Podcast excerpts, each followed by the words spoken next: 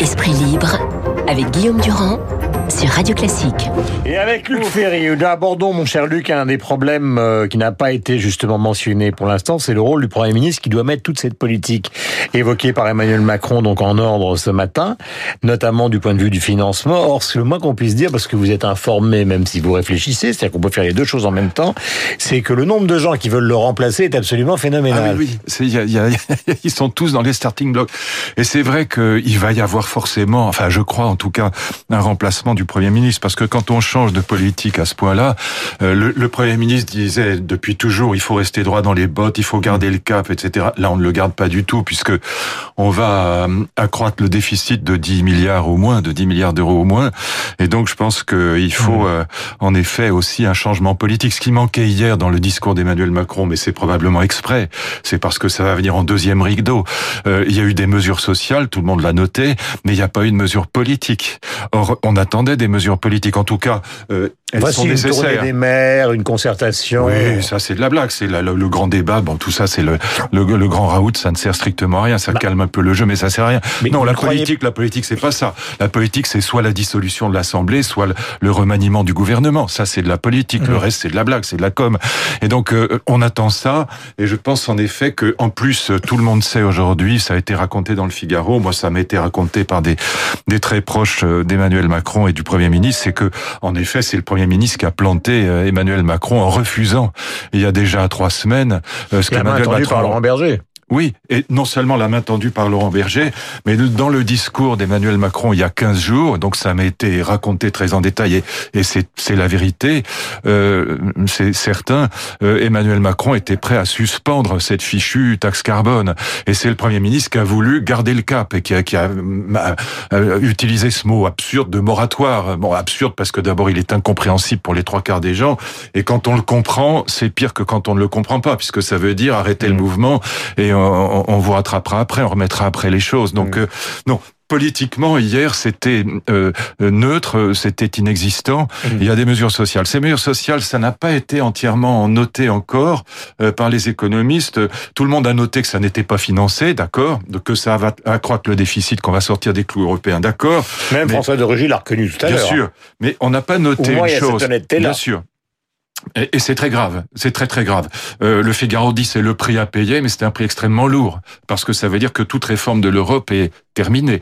Mais alors que la réforme de l'Europe est crucialissime. Mais euh, ce qu'on n'a pas noté encore, en tout cas je l'ai pas entendu dire, indépendamment de la question de savoir comment on va financer ces 10 milliards d'euros, ce qui, est, comme pour la taxe d'habitation, n'est pas n'est pas n'est pas du tout clair, euh, c'est que euh, à la fois l'augmentation du SMIC, mais surtout la défiscalisation des heures supplémentaires. Souvenez-vous de l'argument de François Chérec. Euh, moi, j'en avais beaucoup parlé avec lui. Il était très clair sur le sujet. Moi, je pense que c'est quelqu'un qui disait des choses euh, sensées. Ce sont des armes de dissuasion massive à l'embauche. Euh, pour un chef d'entreprise, pour une TPE qui a 7, 8 salariés, 10 salariés, euh, la défiscalisation des heures sup plus l'augmentation du SMIC, ça veut dire on n'embauchera pas. Mmh. Est-ce que vous avez intérêt à dire dans ce cas-là, bon, bah écoutez les gars, mais vous allez travailler moins, un mais, peu mais, plus, vous allez gagner un peu plus d'argent, mmh. mais on va pas embaucher quelqu'un. C'est vrai, mais c'est moins pire que l'économie à l'arrêt. Parce qu'on est quand même dans cette situation-là. Mais ça, c'est là, c'est, c'est, si c'est pire que c'est pire que tout sur le plan social, parce que euh, si vous voulez.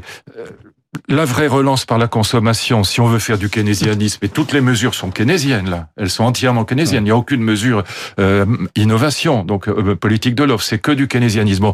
Mais si au moins on veut faire du keynésianisme, ce qui euh, augmente le pouvoir d'achat des Français, c'est la réduction du chômage. Là, on va l'augmenter. Et donc c'est oui, vraiment sur le plan social, c'est calamiteux. Oui, mais d'accord. Mais s'il n'y avait pas eu ça, Luc, vous êtes bien. C'est pas. Moi, j'étais pour des mesures politiques, pas pour des mesures sociales. D'accord, mais si s'il n'y avait pas eu ça, oui. le mouvement aurait continué. Non. Et les dégradations non. auraient continué. Non, non, et les pas... commerçants auraient continué à être dévalisés. Et donc les chiffres d'affaires auraient baissé, les grandes entreprises auraient songé à partir à l'étranger, etc. Je continue à dire non. Non, je, je pense d'abord qu'il est absolument pas certain que le mouvement s'arrête. Moi, je n'ai pas ma boule de cristal, mais là, je vais la, la frotter devant vous un peu. Euh, c'est en tout cas ma tasse de café. Euh, je pense que le mouvement va diminuer. En gros, ce qui va se passer, c'est qu'il va diminuer de moitié probablement la semaine prochaine. Et puis c'est ce que montrent les sondages de ce voilà. matin. Et puis la, la, trêve, la, trêve des confiseurs finira par l'achever. Tout a une fin, mais euh, ça laissera des traces énormes. Non, moi, euh, j'avais ce débat avec euh, avec Danny Cohn-Bendit euh, dimanche euh, en public sur LCI. lui était pour des mesures sociales, donc pouvoir d'achat, ce que ce que Macron a annoncé hier. moi, j'étais pour des mesures politiques. C'est-à-dire que je, je, pense que ce qui peut stopper un mouvement, c'est pas tellement des mesures sociales. Enfin, ça va le stopper un peu, puis ça finira par s'arrêter. Mais en sifflet. Et je pense que un renouvellement complet, un remaniement ministériel, sinon une dissolution, ça stoppe mieux les choses.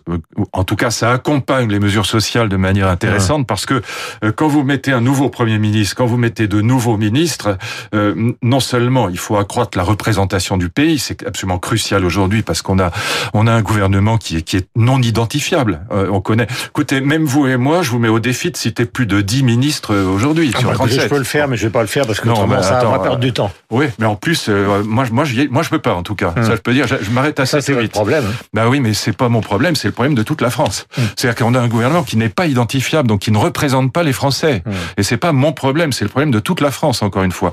Et donc, euh, on a, quand on a un nouveau gouvernement, bah, les gens sont bien obligés de dire, euh, bah, laissez-les proposer oui, quelque chose. Que... Attendez de voir ce qu'ils vont dire, attendez de voir ce qu'ils vont faire. On peut pas, sauf si on est des factieux et des révolutionnaires professionnels, on peut pas dire ah ben ce gouvernement est mauvais si on le connaît pas, s'il n'a pas encore travaillé. Et donc moi je pense qu'il fallait accompagner les mesures sociales de mesures politiques. D'accord, on l'a compris. Mais vous savez que toute forme de dissolution aujourd'hui, aboutirait. Je parle pas de dissolution, je parle de remaniement pour l'instant. D'accord. Vous avez Débat. aussi employé le mot de dissolution. Oui, après. Et je pense que c'est inévitable. Mais d'abord le remaniement. Emmanuel Macron se retrouve en majorité forcément, et donc il y a plus de. Se retrouvera quoi? Bah, il se retrouvera en position de minorité forcément. Mais tant mieux, tant mieux. Mais ça, c'est un souhait. Mais pas du tout. C'est un, un, souhait pour lui. C'est pas pour moi. Moi, je m'en fiche. Mais on a besoin d'un gouvernement d'union nationale. Donc, on a besoin, en effet, que enfin euh, les LREM soient minoritaires à l'Assemblée pour que Macron euh, fasse une cohabitation volontaire. C'est le but de l'opération. Encore une fois, c'est ce qui a sauvé Chirac en 95. C'est très mauvais pour les parlementaires la dissolution, mais c'est excellent pour le président de la République parce que ça lui permet de mettre aux manettes les autres qui disent ah il fait mal, il est nul, etc. Mais quand il se retrouve à Matignon, euh, s'il met un Xavier Bertrand, une, une Valérie Pécresse ou, ou, qui vous voulez, euh, d'autres que euh, que qui que vous voulez, c'est désagréable. Non, si vous, ça m'est égal. Non, c'est pas désagréable. C'est je veux dire, ça, ça peut être quelqu'un d'autre. C'est ça que je veux dire. Ça peut être Bayrou, ça peut être qui vous voulez. Ça m'est égal. Mais euh, ça montrera que l'exercice du pouvoir est difficile. Et pour le président de la République, ça lui redonne une marge de manœuvre. Ça ne se fera pas parce que c'est une bonne idée, mais c'est c'est la seule chose à faire parce que ce quinquennat malgré tout, cette affaire va laisser des traces. Et moi, je vous dis que les prochaines réformes, elles ne passeront pas. Elles seront très difficiles à faire, en tout cas. Mmh. Et par ailleurs, euh, encore une fois, sur le plan économique, c'est calamiteux. Sur le plan social, je voudrais qu'on écoute justement sur ce plan, parce qu'on a écouté pratiquement tous les acteurs sociaux, notamment Laurent Berger, euh, le Geoffroy Roux de Bézieux, qui est le patron du MEDEF. Les mesures qui ont été annoncées hier soir, euh, pour moi, répondent à l'essentiel des, des, demandes. Euh, donc, il est temps de se remettre au travail. Nous, on est appelés euh, sur la, la, prime. Toutes les entreprises pourront pas le faire, mais celles qui pourront, celles qui auront fait des résultats 2018 qui sont pas encore connus et positifs, pourront se mobiliser. Les entreprises du commerce qui viennent de passer deux mois catastrophiques, ça sera certainement plus compliqué dans d'autres mmh. secteurs. Voilà, vous entendez un Geoffroy Roux de Bézieux qui est quand même très modéré et qui, d'une certaine mais manière, évidemment. comprend ce qu'a annoncé le président mais de la République. Mais c'est pas ça. C'est pas du tout qui comprend ou qui comprend pas. C'est pas du tout le problème. C'est qu'évidemment pour les, les entreprises, c'est ce qui s'est passé est absolument est désastreux. Et donc le rôle du Medef, c'est de dire remettez-vous au travail, arrêtons la plaisanterie. La baisse de consommation dans tous les domaines aujourd'hui, elle est de 30-40% Donc pour toutes les TPE et PME françaises, c'est une catastrophe ce qui se passe aujourd'hui, spécialement pour celles qui sont dans les villes. Et donc euh, évidemment que le rôle du patron du Medef, c'est de dire à ce qu'a annoncé le président, c'est très bien, il faut se remettre au travail. Arrêtons la, arrêtons la plaisanterie. Euh, bien sûr que ça finira par s'arrêter, mais ça coûtera extrêmement cher, euh, non seulement sur le plan politique, mais sur le plan économique, parce que encore une ah. fois, tout ça n'est pas financé. Ah. On est dans du Chirac Hollande. On n'est pas dans une politique économique intelligente.